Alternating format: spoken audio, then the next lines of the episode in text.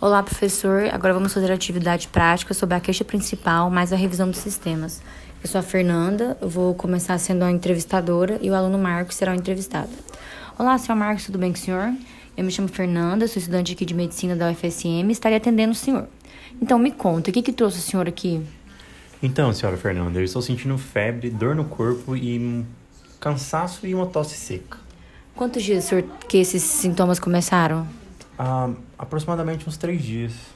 A tosse do senhor, ela vem acompanhada de secreção? Não, é uma tosse bem seca. O senhor tem sentido também dor de cabeça? Às vezes eu sinto bastante dor de cabeça. E hum, com qual frequência o senhor tem sentido dor de cabeça? Olha, quase toda noite antes de dormir. Sentiu alguma falta de ar ou dificuldade para respirar? Quando eu caminho um pouco mais rápido ou subo al- alguns poucos degraus, eu começo sim a sentir falta de ar. E hum, o senhor tem se alimentado bem? Normalmente eu me alimento de maneira bem saudável, mas nos últimos dias eu tenho, tenho comido mais, menos, pois tô sem apetite. Entendi. É, e me conta, o senhor tem pressão alta?